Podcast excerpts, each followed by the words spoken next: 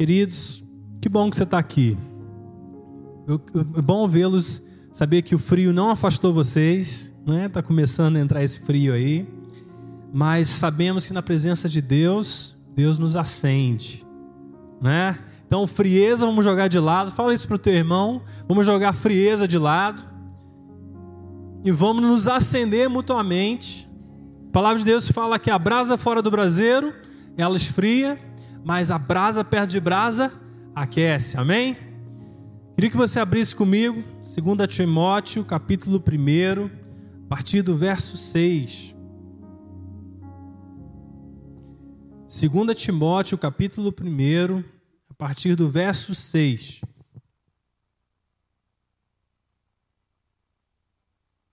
Glória a Deus. Quantos acharam, digo amém. Quantos não acharam, diga amém. Quantos acharam, digo amém. Quantos não acharam, digo amém. Então tá bom. Misericórdia, Jesus. Vamos lá.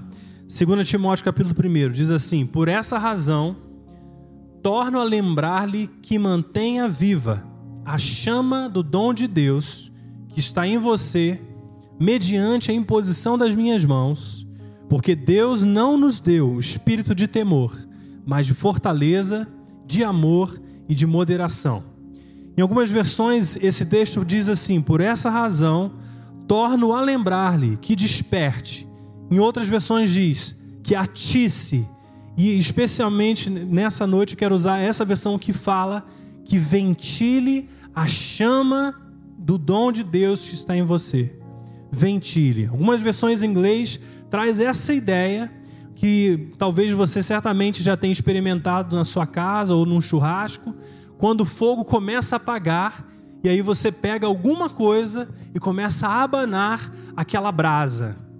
Então, algumas versões, principalmente no inglês, falam, trazem essa figura para ilustrar aqui o que esse texto de 2 Timóteo está dizendo. Então, torna lembrar-lhe que você abane o fogo, né?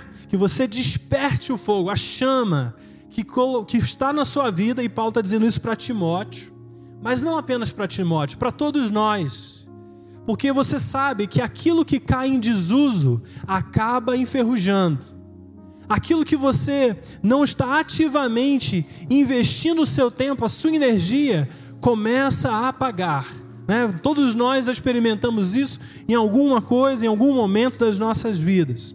E aqui, Paulo está lembrando o seu filho na fé que aquilo que ele recebeu precisava estar aceso.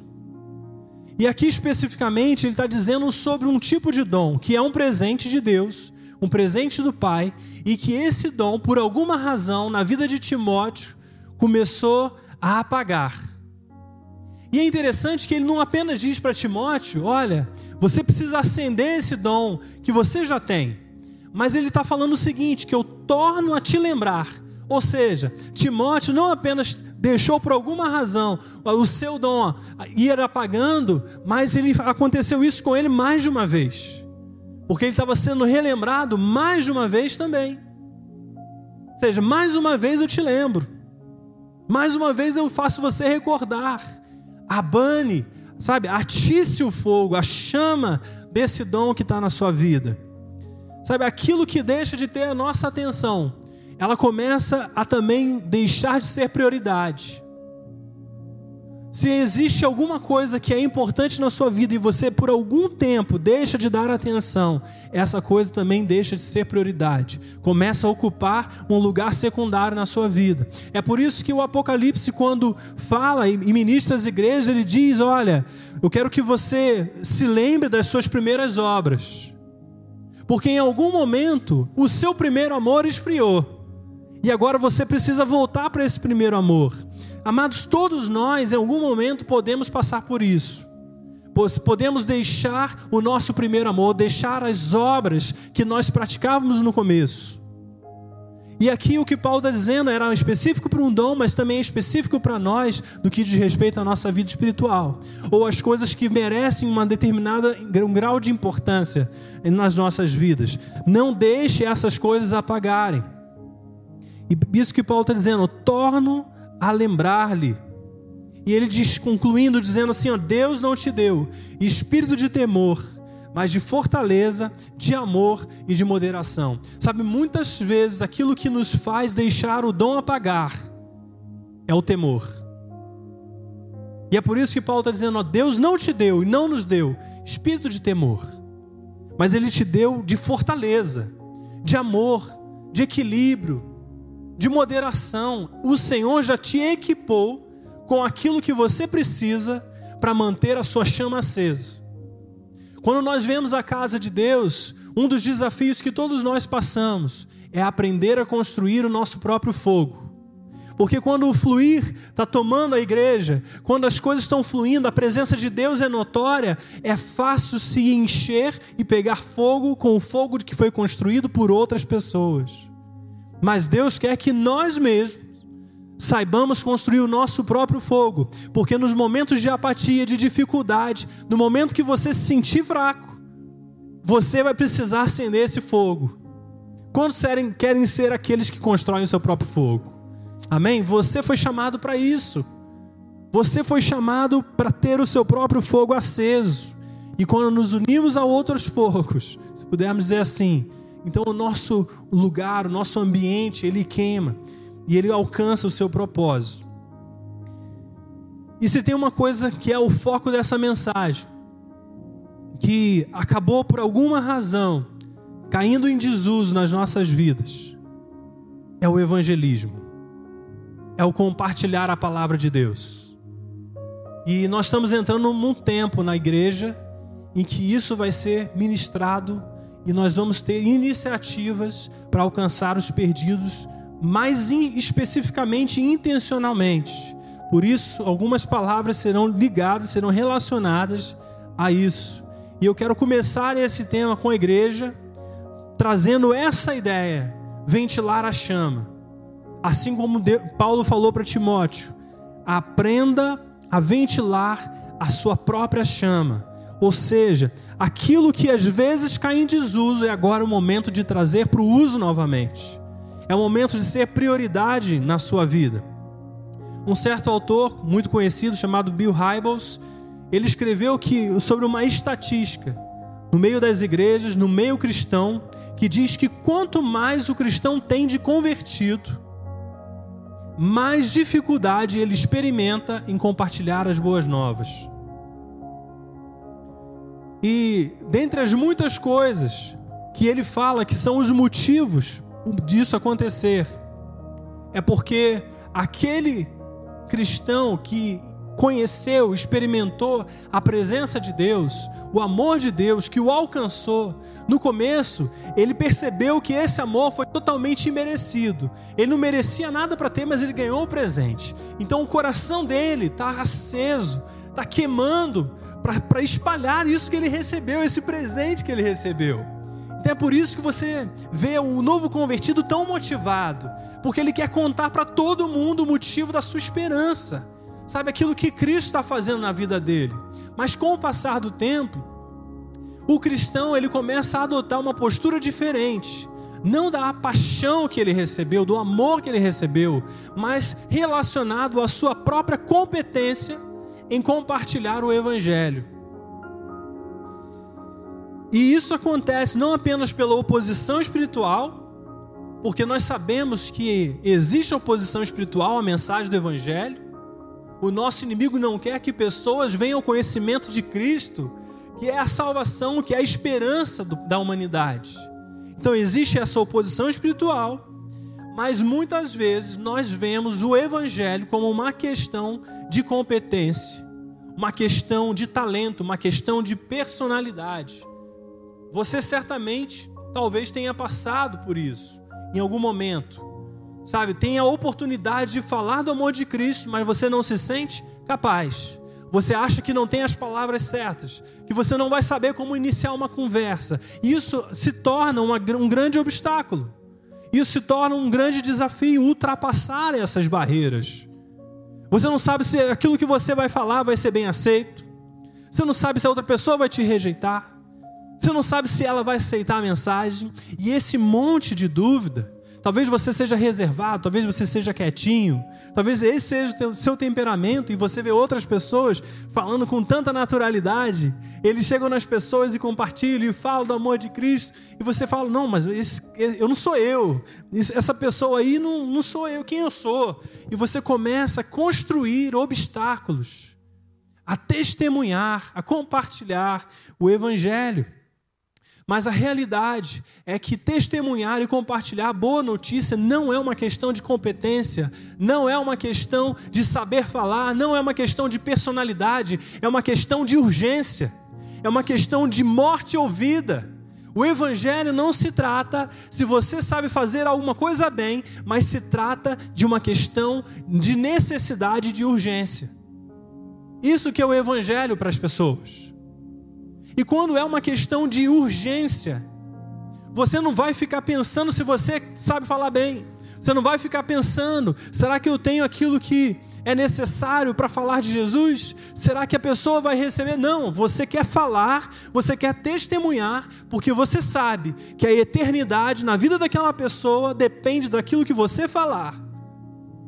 Quantos estão entendendo? Por isso é necessário, amados, ventilar a chama. Porque essa chama, se deixada quieta, ela vai apagando. É necessário ventilar a chama. É necessário ser intencional. Paulo estava dizendo isso: ventila a chama do dom que você recebeu. Qual é o maior dom que nós cristãos recebemos? Qual é o maior presente que você recebeu? A salvação. A salvação é o seu maior presente. Ventile a chama da sua salvação. Sabe, não se esqueça, não deixe cair em desuso. Desenvolver a sua salvação com temor e tremor. Desenvolva a sua salvação com temor e tremor. Se você deixá-la parada, sabe, esse presente quieto, escondido, o único beneficiado é você. 2 Coríntios, capítulo 5, vamos abrir lá.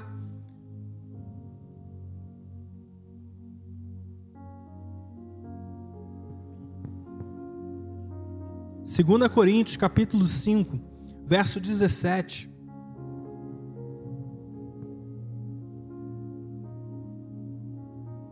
Do 17 ao 20. Diz assim: Portanto, se alguém está em Cristo, é o que? Nova criação. As coisas antigas já passaram e eis que surgiram coisas novas. E tudo isso provém de quem? De Deus, que nos reconciliou consigo mesmo por meio de Cristo e nos deu o que? O ministério da reconciliação. Ou seja, que Deus em Cristo estava reconciliando consigo o mundo, não lançando em conta os pecados dos homens, e nos confiou a mensagem da reconciliação. E aí ele continua dizendo: Porque, portanto, somos embaixadores de Cristo, como se Deus estivesse fazendo o seu apelo por nosso intermédio, por amor a Cristo, lhe suplicamos, reconciliem-se com Deus. Amém? Então, algumas coisas que ele está dizendo aqui. Primeiro, você é uma nova criação, amém? As coisas antigas já passaram, eis que surgiram coisas novas.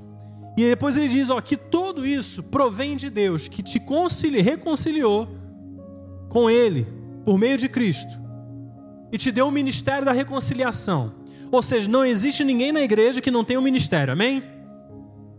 Todo mundo na igreja que creu em Cristo recebeu um ministério, todos nós. E ele te diz que ele não apenas te deu o ministério, mas te deu a mensagem da reconciliação. Ou seja, você não apenas recebeu uma função, mas você recebeu a provisão para essa função. Você não foi simplesmente colocado numa posição em que tem algo a entregar, mas ele te deu também aquilo que você vai entregar. Amém? Quantos estão entendendo? Então, não apenas o ministério, mas a mensagem. E aí ele chega no verso 20 e diz que você é embaixador de Cristo, Ou seja, você representa o reino dos poderes vindouros. Cristo te deu essa posição. Então, quando você está nesse mundo, você está representando um outro mundo, amém? Você está representando o reino dos céus. Aquilo que você estabelece na terra precisa ser reflexo daquilo que está nos céus. Amém? Seja feita a tua vontade, na terra como no céu. E você é o agente dessa vontade. Você é o instrumento dessa vontade. Mas aqui, quando ele fala como você deve funcionar, ele diz assim: como se Deus estivesse fazendo o seu apelo por nosso intermédio, por amor a Cristo, lhe suplicamos. Reconciliem-se com Deus. É como se Deus, por nosso intermédio, estivesse suplicando: reconcilie-se com Deus. Quantos estão entendendo que o Evangelho não é uma questão de competência? Quantos estão entendendo? Que não é uma questão de, de personalidade, não é uma questão de talento, mas é você sendo um instrumento para suplicar de Deus reconciliem-se comigo. O Evangelho é uma questão de urgência, amados. É uma questão de necessidade da humanidade. E é Deus que está tendo esse clamor. Por favor, se reconciliem comigo. É esse o clamor do coração de Deus. Sabe, não continue nos seus próprios caminhos, sabe aqueles pecados não estou levando em conta mais. Isso que está dizendo aqui no verso 19: que Deus em Cristo estava reconciliando consigo o mundo, não lançando em conta o pecado dos homens. Sabe, as coisas que nos separam e separavam de Cristo, Deus nos esqueceu, colocou de lado essas coisas, nos dando acesso por meio de Cristo ao perdão eterno a reconciliação com o Pai. E agora ele está dizendo: olha, eu já que eu fiz isso, eu preciso que na igreja, eu preciso que eu, que eu e você sejamos esse instrumento. Isso é necessidade. Isso é o clamor do coração do Pai. Não se trata de você saber falar, não, sabe, não se trata de você conseguir expressar bem o reino, não se trata disso, se trata de você estar disponível para compartilhar aquilo que o Pai deseja que você compartilhe. É uma questão de urgência. Sabe a noção do perigo, a noção da perdição, precisa te movimentar e me movimentar a fazermos alguma coisa. Sabe, saber que tem pessoas indo para o inferno precisa ativar dentro de nós um movimento de reconciliação. Esses dias nós estávamos passeando, nossa família, nós viajamos juntos e foi um tempo bem especial ali. E nós ficamos num determinado lugar que, para irmos ao centro da cidade, nós precisávamos passar por uma rua íngreme, né? Ela subia, descia e logo já estava no centro. E como nós estávamos com as crianças, quando nós subimos aquela rua, a borda que separava o mar, as pedras da calçada, ela era extremamente baixa, era como se fosse assim, baixinha. Não havia uma grade de proteção entre a calçada e a praia. E, e aquela rua vai subindo e também a altura em relação às pedras vai também aumentando. E nós estávamos com as crianças e tínhamos que subir ali, passar por ali várias vezes. E aí, a primeira coisa que nós, como pais, fazíamos, meninas, se afasta da borda, né? Falamos, olha, atenção, cuidado, não quero vocês ali. E dávamos essas instruções. Mas além de dar essas instruções, os nossos olhares, o nosso foco estava concentrado nelas. Porque se por alguma razão elas se aproximassem da borda, se aproximassem do perigo, nós como pai precisávamos intervir rapidamente. E sabe o que acontece, amados? Quando o seu foco está numa coisa, as outras coisas se tornam secundárias. Todas as vezes que nós subimos aquele morro, eu não sabia que prédio tinha do outro lado. Eu não sabia o que estava acontecendo na rua. Eu não percebia os carros estacionados. Eu não percebia nem talvez a beleza do mar. Por quê? Porque os meus olhos, como pai, estavam focados em garantir que elas estariam seguras. Quantos estão entendendo? Quando você tem a noção, o entendimento do perigo, da urgência, o seu foco muda, a sua prioridade muda. Por isso, quando nós entendemos o senso de urgência de Deus em salvar a humanidade, a palavra de Deus fala que Deus tem sido paciente para conosco, para que nós não, não, não percamos, para que, que Deus é, possa alcançar mais pessoas. Sabe, Deus tem sido misericordioso e bondoso conosco, para que pessoas venham ao conhecimento da verdade. O coração de Deus, como diz a palavra, é de salvar a todos. A vontade do Senhor é que todos venham conhecimento da salvação. Então, quando você entende esse senso de urgência do coração de Deus, e você começa a enxergar como Deus está enxergando as outras coisas que são talvez importantes hoje para nós, elas começam a assumir o seu posição devida, secundárias à missão que Deus confiou. Esse texto de Coríntios, um pouco antes, fala que nós agora vivemos para Cristo. Você não vive para você. Sabe, você foi resgatado da sua condição, você foi colocado no reino da luz e agora você recebeu uma missão de Deus. Então, às vezes, nós estamos vivendo para nós mesmos, para as nossas vontades, e por causa disso, as prioridades de Deus não são mais as nossas prioridades. Mas eu creio que nesses dias, Deus quer nos lembrar da nossa missão de que você carrega essa missão, de que você carrega o coração de Deus, que o ministério da reconciliação foi colocado sobre você, e não apenas o ministério, mas a mensagem. E não se trata de você saber falar, saber se expressar, ser é, extrovertido ou introvertido, não se trata nada disso. Se trata de você entender a urgência desse clamor de Deus.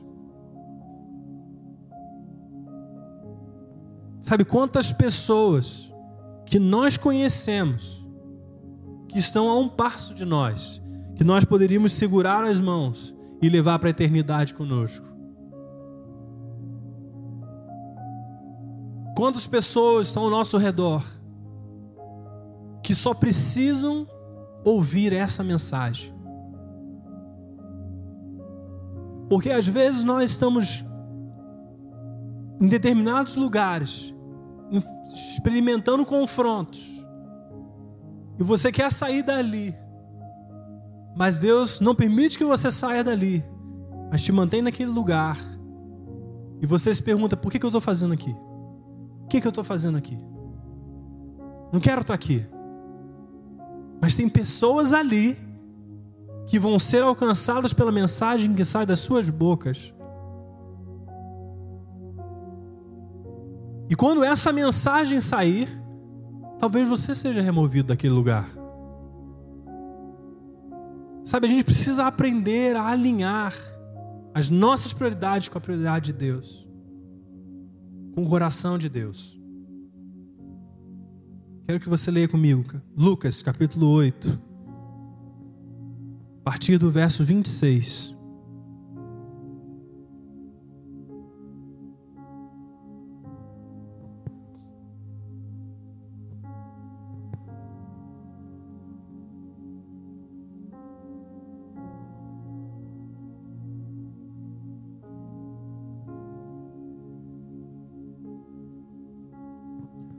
Lucas capítulo 8, verso 26.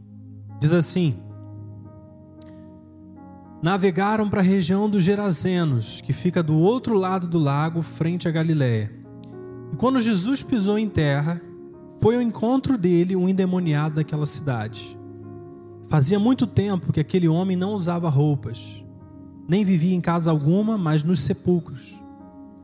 E quando viu Jesus, ele gritou, prostrou-se aos seus pés e disse em alta voz: Que queres comigo, Jesus, filho do Deus Altíssimo? Rogo-te que não me atormente.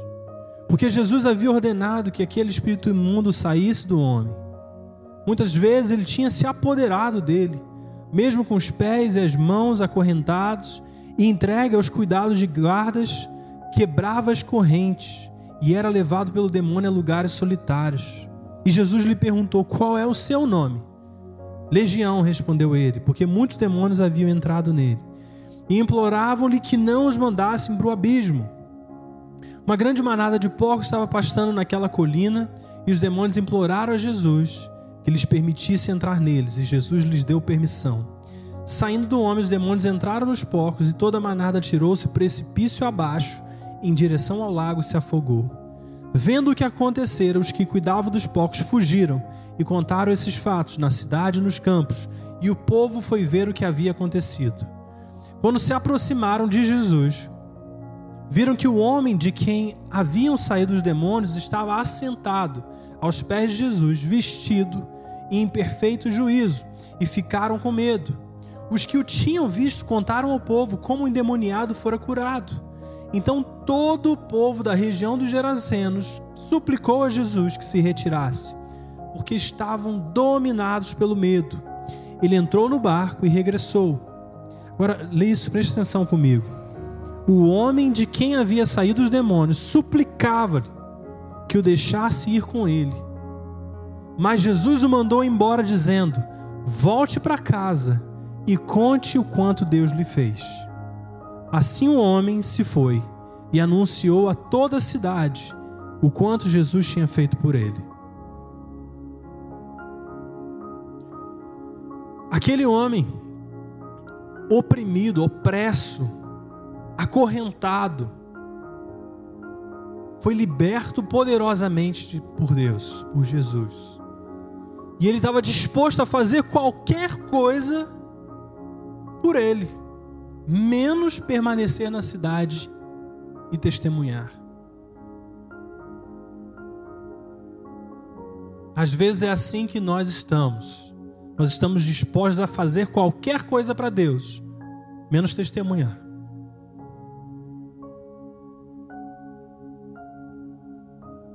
Senhor, eu, eu fico na portaria, eu fico na intercessão, eu toco no louvor, eu fico no som, eu fico na classinha, eu fico. Onde o Senhor me pediu, eu vou. Mas o que Deus está pedindo para nós é volte para casa.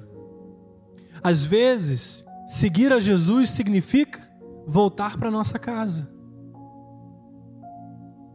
voltar para os nossos familiares, voltar para o lugar onde estamos ali todos os dias. Talvez fazer a grande obra de Deus seja voltar para casa.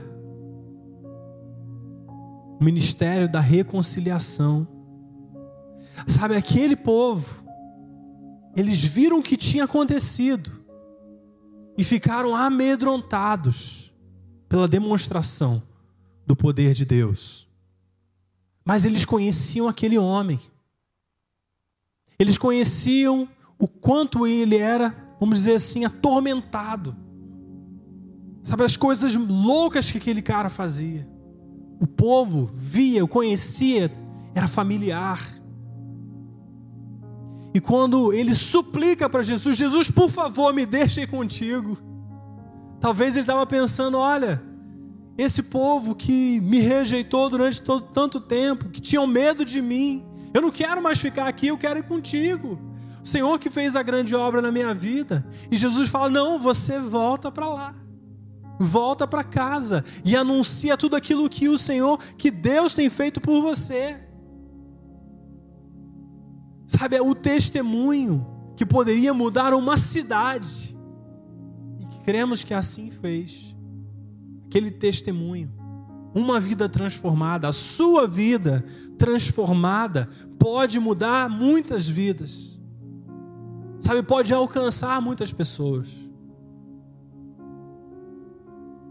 Volte para casa e conte o quanto Deus lhe fez. E assim um homem se foi e anunciou a toda a cidade o quanto Jesus tinha feito por ele.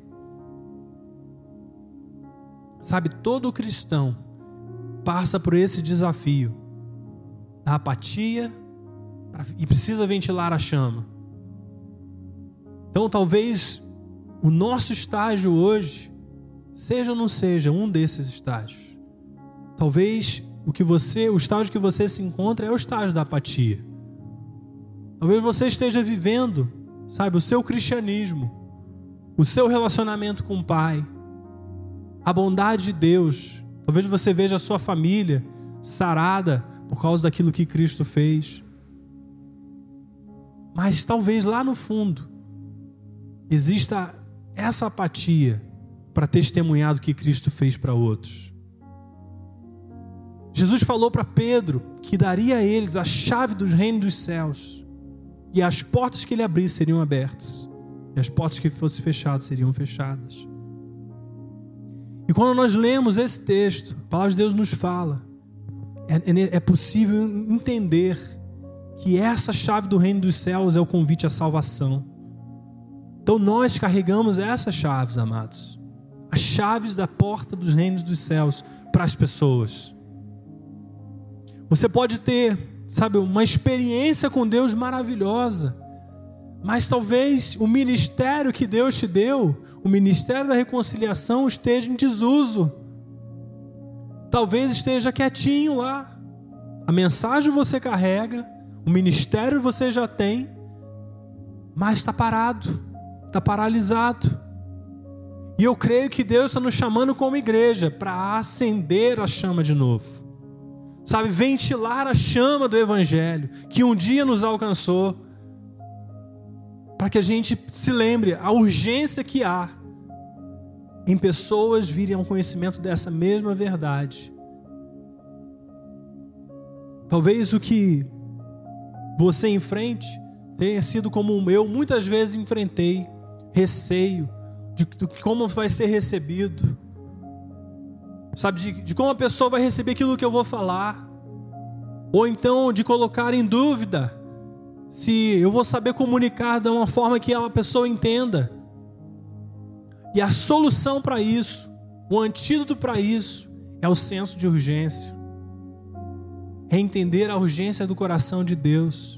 Porque se você entender essa urgência, se isso estiver na sua mente, no seu coração, mesmo se você falar tudo errado, está valendo. Quantos estão entendendo? Sabe, mesmo que você não saiba explicar muito bem, que você não use as palavras perfeitas, que alguma coisa não sai como você imaginou na sua cabeça, mas você sabe que a vida daquela pessoa está necessitando desse evangelho, dessa boa notícia, a boa notícia da salvação. Uma coisa que também é muito importante que nós estejamos atentos, também é a falta de compaixão. Sabe, todo cristão experimenta isso também.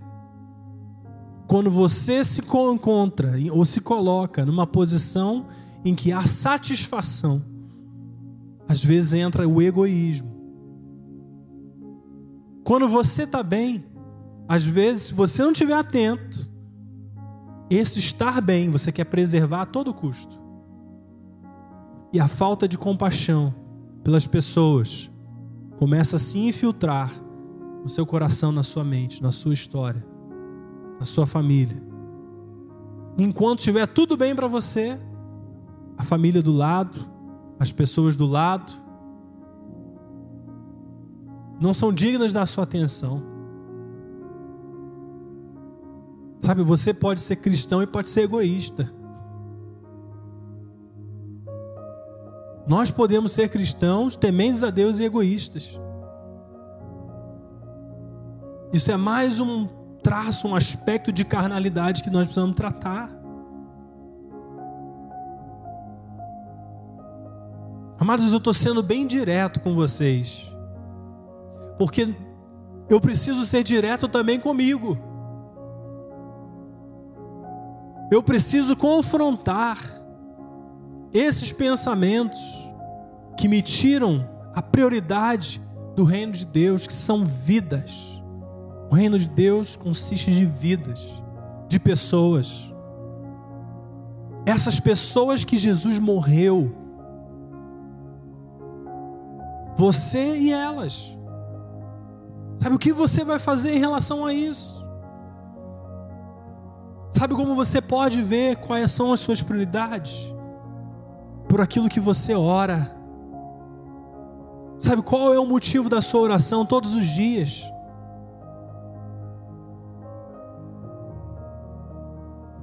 Pensa nisso.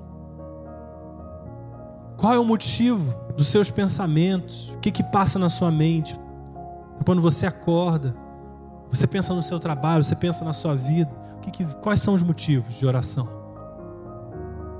Começa a analisar se dentro desses motivos de oração existe lá orar pelos perdidos. Orar pelos seus vizinhos que estão perdidos, orar pelos seus colegas de trabalho que estão perdidos,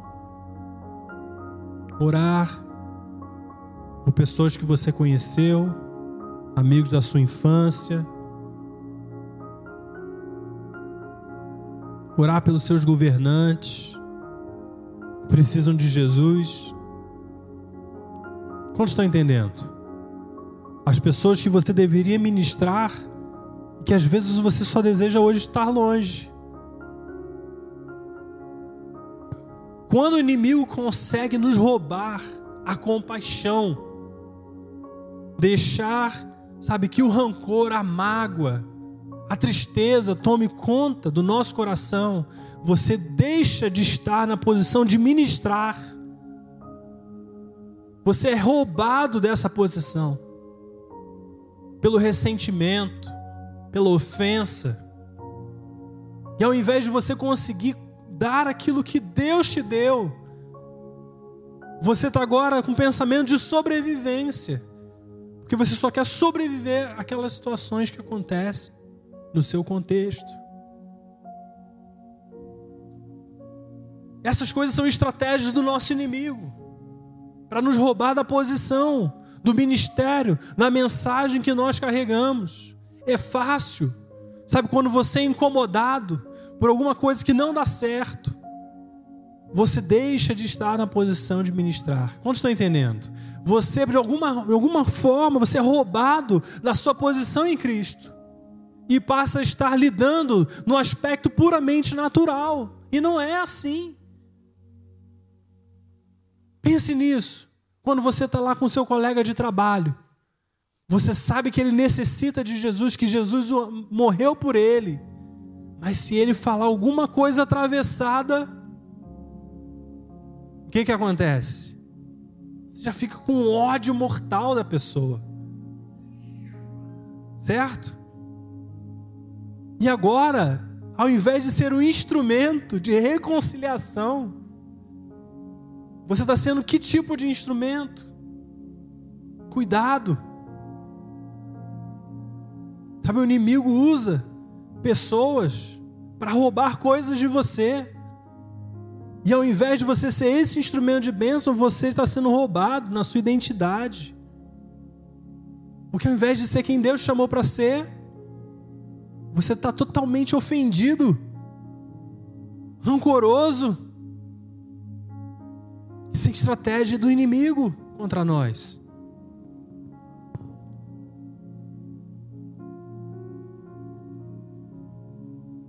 Esses dias eu estava na, na, na, academia e aconteceu um fato muito interessante. Nem compartilhei isso com a Flávia, lembrei agora. Eu estava passando pelos equipamentos e determinado equipamento precisava usar e tinha um rapaz no equipamento do lado. E, e aí eu não sabia se ele ia usar o equipamento que eu precisava. E eu só cheguei perto dele e fiz assim, essa sinalização. Tá usando aqui? Para quê? Porque se não tivesse, eu podia usar o equipamento. E aquele homem, aquele rapaz, ele simplesmente ficou enfurecido. por eu ter feito essa pergunta para ele. E ele começou a falar assim: Olha, não sei se você é novo aqui, nesse ambiente, mas se, se eu estiver malhando ou estiver fazendo exercício, você não pode falar comigo, não. Você tem que esperar eu terminar para você me perguntar. Ele começou a falar assim comigo. Cara grandão. Você tem que, você tem que fazer isso comigo. Eu comecei a olhar assim e falei assim: o que está acontecendo aqui? O que, que, que essa pessoa. O que estava acontecendo naquele momento ali? Só que naquele momento também a presença do Espírito Santo me encheu, gente. Me trouxe uma paz sobrenatural. E ao invés de confrontá-lo, falei: não, me desculpa, amado. amado não. Me desculpa. Né? Poxa, eu não sabia que você ia ficar, se incomodar tanto. Ah, me desculpa. E ele, e ele começou, sabe, a gesticular e, e falava não sei o quê. Você percebia que ele estava totalmente alterado. Não sei nem se atormentado. Sinceramente. Porque naquele, só que naquele momento eu percebia uma coisa. Se eu compartilhar do rancor, do espírito que ele está experimentando naquele momento, do ódio, sabe, daquele sentimento que estava nítido, eu deixaria de estar ali na academia com um coração de ministrar, para estar com um coração rancoroso como ele. E ao invés de estar na posição de filho para ministrar, eu estaria o que? Me cercando, talvez fazendo as mesmas coisas que ele com outras pessoas, porque todo tempo vem uma pessoa quando está fazendo exercício e fala com você: Você está usando? Né? Então, naquele momento, eu podia começar a reproduzir o que ele fez ali. Eu poderia começar a me tornar como ele. Mas Deus não me chamou ali para eu me tornar como eles. Ele me chamou ali para cuidar de mim e para ser sal e luz. Então, se pessoas precisam do Evangelho, ali tem pessoas que precisam do Evangelho. Mas se eu deixo a ofensa tomar posse do meu coração, eu sou roubado do meu ministério, da mensagem que Deus me confiou. E isso acontece conosco todos os dias. Não é ali. Depois ele saiu extremamente assim, você via que ele estava transtornado. Ele nem se lembrou de, de me responder. Eu, no final eu falei com ele assim: Não, mas você está usando o aparelho? Ele estava tão transtornado que eu falei assim: Mas você está usando o aparelho? Ele não sabia nem o que, o que fazer. E eu falei com ele: calma, não tem motivo para você ficar assim. Tranquilo. Não estou entendendo. Só que tem um outro lado. Quando nós não conhecemos as pessoas, talvez seja até mais fácil. Mas e quando nós conhecemos? E quando as pessoas que estão compartilhando a vida com você já são conhecidas? Como que é que fulano podia ter feito isso comigo? Como que ciclano pode falar isso para mim? Eu estou aqui, ó, sempre ajudando, fazendo de tudo. E agora ele fez isso, ele fez aquilo. Ofensa. E ao invés de você se posicionar como alguém que ministra, daqui a pouco você que está precisando ser ministrado. Daqui a pouco você que está precisando de cuidados. Sabe, o inimigo é sutil, mas ele é eficaz. Guarde o seu coração, queridos. Guarde o seu coração para que você possa cumprir aquilo que Deus chamou a cumprir. Viva com o sentimento de urgência. Então, como que nós fazemos?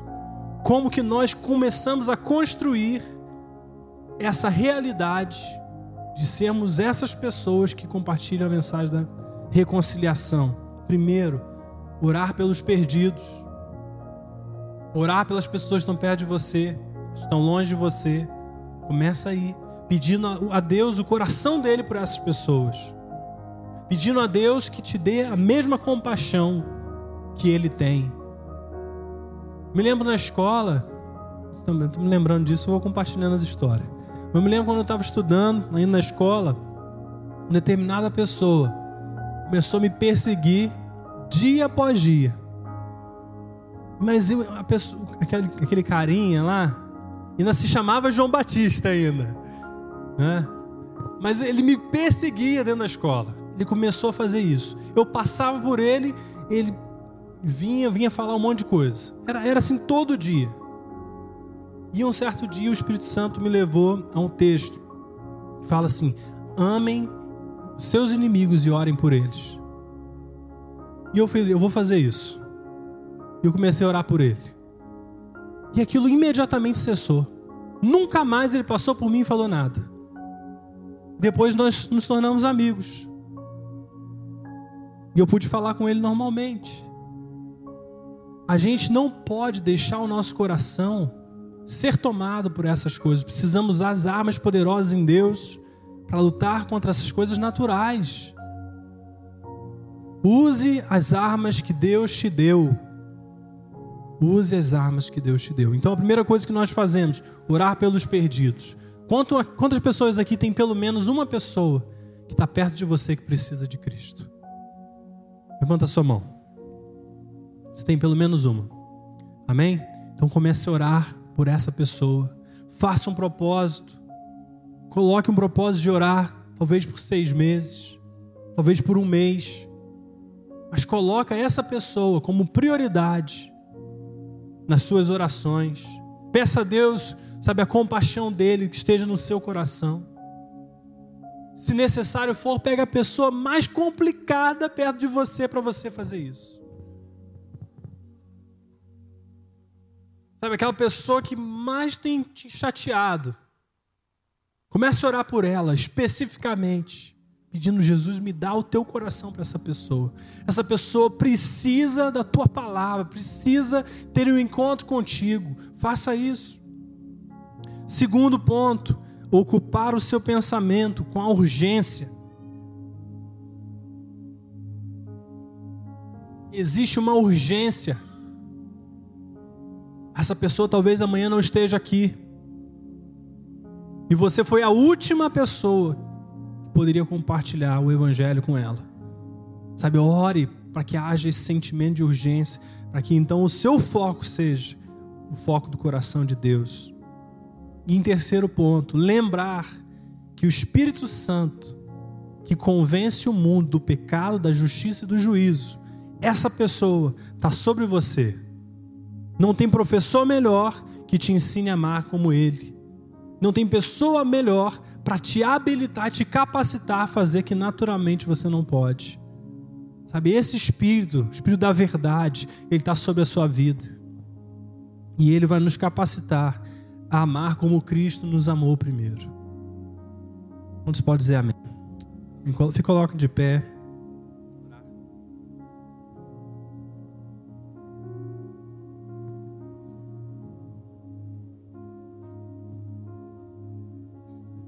Nós vamos fazer um tempo, um tempo breve de oração. Eu quero que você, nessa noite, ore por aquela pessoa, por aquelas pessoas, que enquanto nós falávamos, ministrávamos a palavra, o Senhor trouxe à sua mente que precisa de um encontro com Cristo. Sabe, esse vai ser o nosso objetivo, o nosso foco, que essas pessoas tenham um encontro com Jesus. Sabe, e se você hoje tem experimentado apatia, não compartilhar, se você tem medo, se você tem dúvidas, se você não sabe como fazer, começa a orar, Senhor, me dá o senso de urgência. Me dá o sentimento do teu coração para essas pessoas.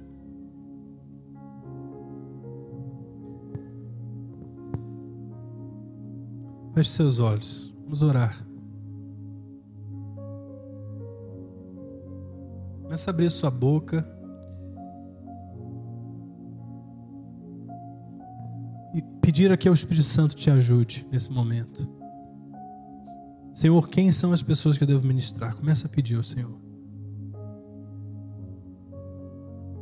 Quais são as pessoas que estão desesperadas, mesmo sem saber,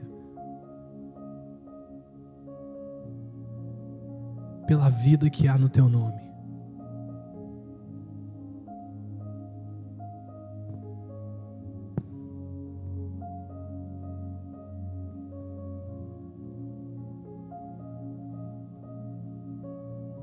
Quem são os amigos, conhecidos, familiares que carecem do Evangelho?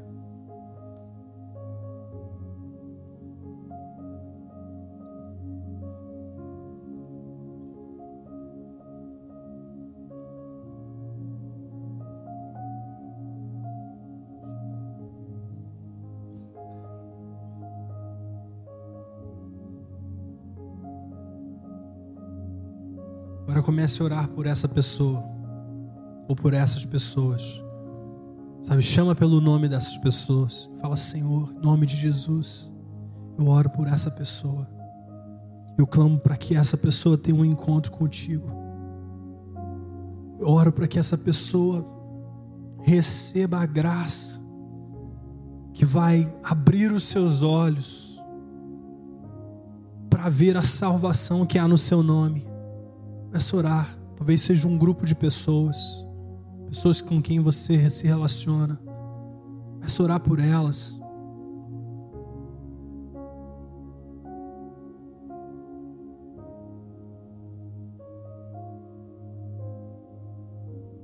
Que ela venha ao conhecimento da salvação. Que ela tenha um encontro contigo, Jesus. Espírito Santo, mova no coração dessas pessoas.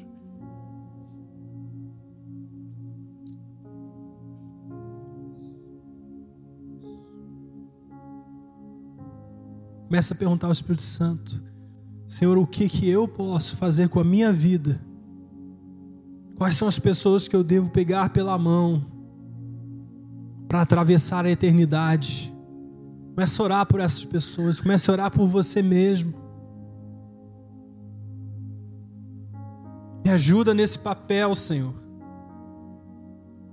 Me ajuda nessa função, nesse ministério que o Senhor me deu. Começa a orar agora para que o teu coração entenda a urgência do clamor do coração de Deus. Senhor, me dá a noção da urgência. Dá a noção da urgência.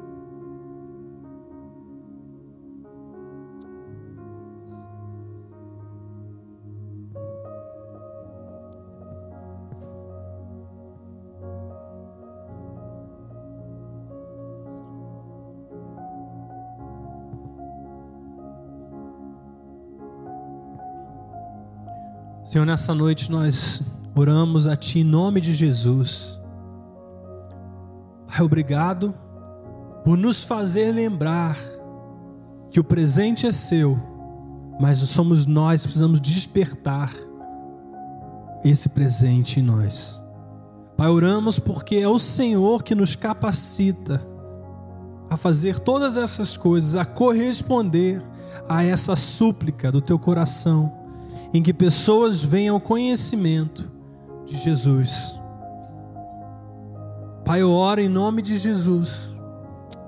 Senhor, transforma o nosso coração nessa noite. Sabe, coloca a sua prioridade em nós. Coloca esse foco nos nossos olhares, na maneira como nós enxergamos as pessoas que estão ao nosso redor. Sabe, começa, Senhor, a nos ajudar a não carregar rancor, não carregar ofensa, sabe, as coisas que nos retiram e nos movem do lugar em que nós estamos ministrando para o lugar onde nós estamos tentando nos proteger a todo custo. Sabe, o Senhor já nos garante que a vitória é nossa em Cristo Jesus. Nós já somos vencedores. Sabe, nós queremos agora para estar nessa posição vitoriosa com Cristo, de forma que outras pessoas possam alcançar, Senhor, a, a palavra do teu evangelho, sabe, as boas notícias da salvação e do teu reino. Senhor, em nome de Jesus, desperta em nós, sabe, a prioridade certa. Ajuda-nos a olhar como o Senhor olha, como o Senhor enxerga, da perspectiva correta. Sabe, Pai, abre os nossos olhos, sabe, transforma o nosso coração, que às vezes está sem compaixão, que às vezes está egoísta. Sabe, coloca no nosso coração um coração compassivo, um coração misericordioso, sabe, um coração que se importa, Deus. Nós clamamos por nós mesmos, pela tua igreja, Senhor, porque nós queremos ver muito mais do que uma igreja cheia, mas corações e pessoas indo ao conhecimento de Cristo.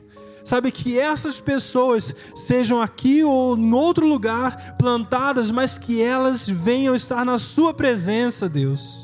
Pai, o nosso clamor, Pai, precisa ser motivado pela esperança que nós carregamos, da esperança que nós temos. Por isso, Deus, nos ajude, Senhor, a amar como o Senhor um dia nos amou sabe, a ministrar como o Senhor tem ministrado a nós. Deus, nós oramos em nome de Jesus. Espírito Santo, desperta em nós esse, essa fome, essa sede de ver pessoas rendidas a Cristo.